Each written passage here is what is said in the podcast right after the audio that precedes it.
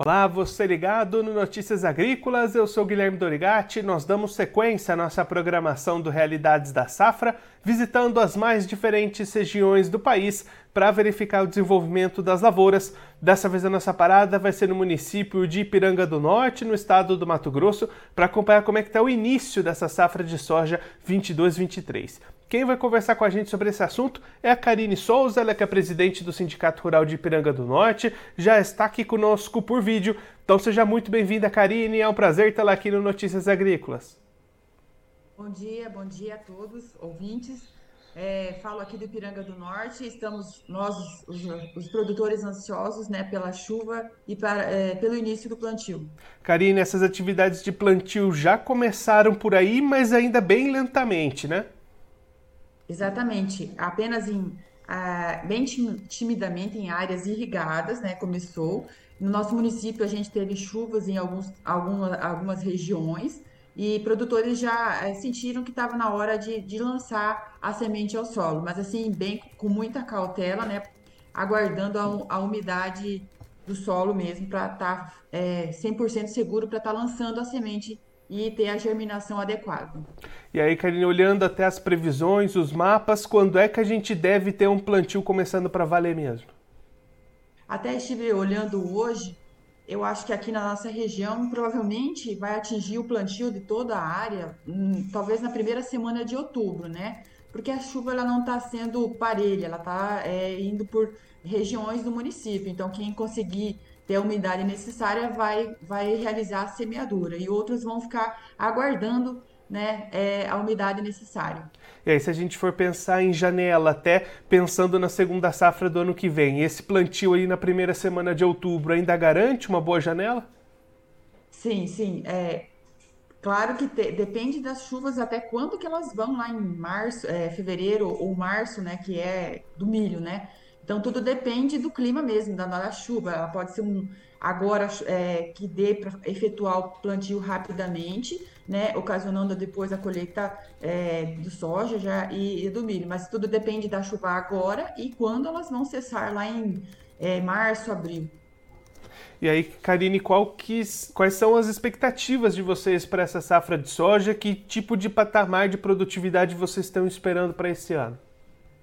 Então, a, a, de soja, nessa última safra 2022, a, o município fechou com média 58 sacas hectare, né?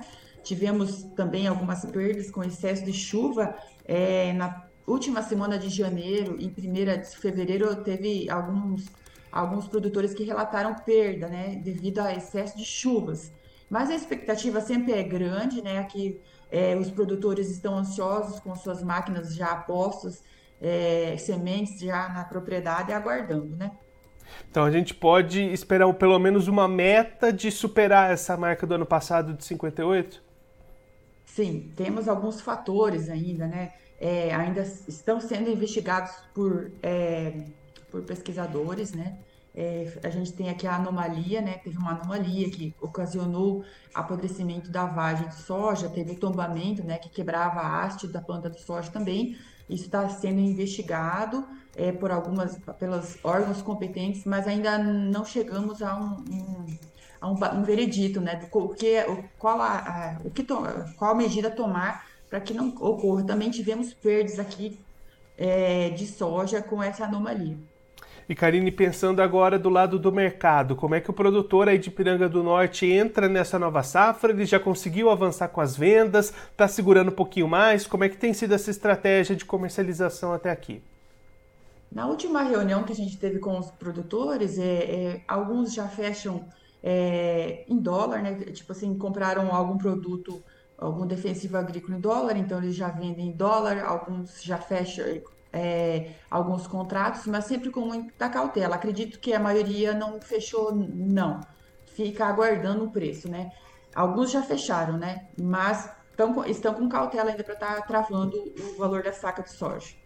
E Karine, a gente acompanhou também, né, durante toda essa preparação de safra, um aumento de custos bastante grande para essa próxima temporada. Como é que isso pode impactar a rentabilidade desse ano? Vai ser possível ainda ter uma margem de lucro positiva nessa safra 22-23?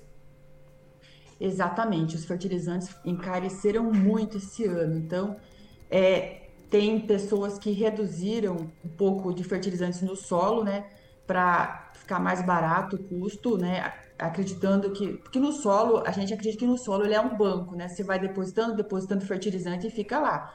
Então, agora é um momento de cautela. Eu ouvi dizer que alguns produtores reduziram um pouquinho dos fertilizantes para ficar, não ficar tão caro, né, o custo.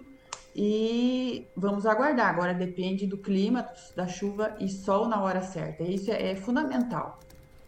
Karine, muito obrigado pela sua participação, por ajudar a gente a entender um pouquinho melhor esse cenário inicial de safra por aí. Se você quiser deixar mais algum recado ou destacar mais algum ponto para quem está acompanhando a gente, pode ficar à vontade.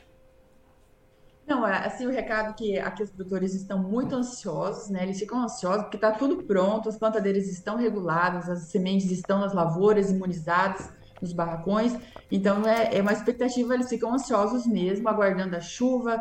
E, e é assim, é a esperança do produtor, né? Lança ao solo milhares de reais e, e fica esperando, né? O, olha para o céu, esperando a chuva e o, o sol na hora certa para depois lá no, na frente colher os grãos, né?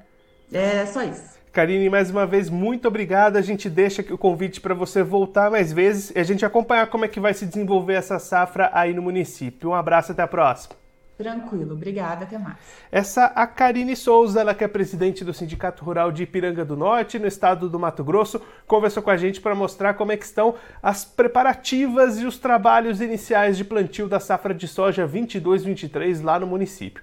Karine destacando que poucos produtores de áreas irrigadas já começaram a semeadura, aqueles que receberam alguma chuva nos últimos dias, mas a expectativa é de que o grosso desse plantio aconteça mesmo a partir da primeira semana de outubro, quando chuvas mais regulares aparecerem lá na região. Enquanto isso, o produtor já está tudo, com tudo preparado, tudo pronto para iniciar esse plantio assim que essas condições forem positivas. E a Karine até destacando que esse plantio na primeira semana de outubro ainda garante boa janela tanto para a soja quanto para a segunda safra de milho lá do ano que vem, do ano de 2023.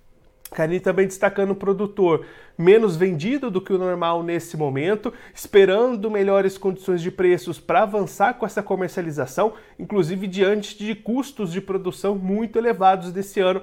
O, a utilização de fertilizantes foi reduzida, muita gente tentando baratear os seus custos, e aí agora ficando na dependência de clima ajudando durante o ciclo para ter boa produtividade. Inclusive, a expectativa lá no município é superar 58 sacas por hectare, que foi a média registrada na safra passada, a safra 21-22. E claro que a gente vai seguir acompanhando de perto o desenvolvimento dessa safra lá em Piranga do Norte e também todas as outras regiões do Brasil.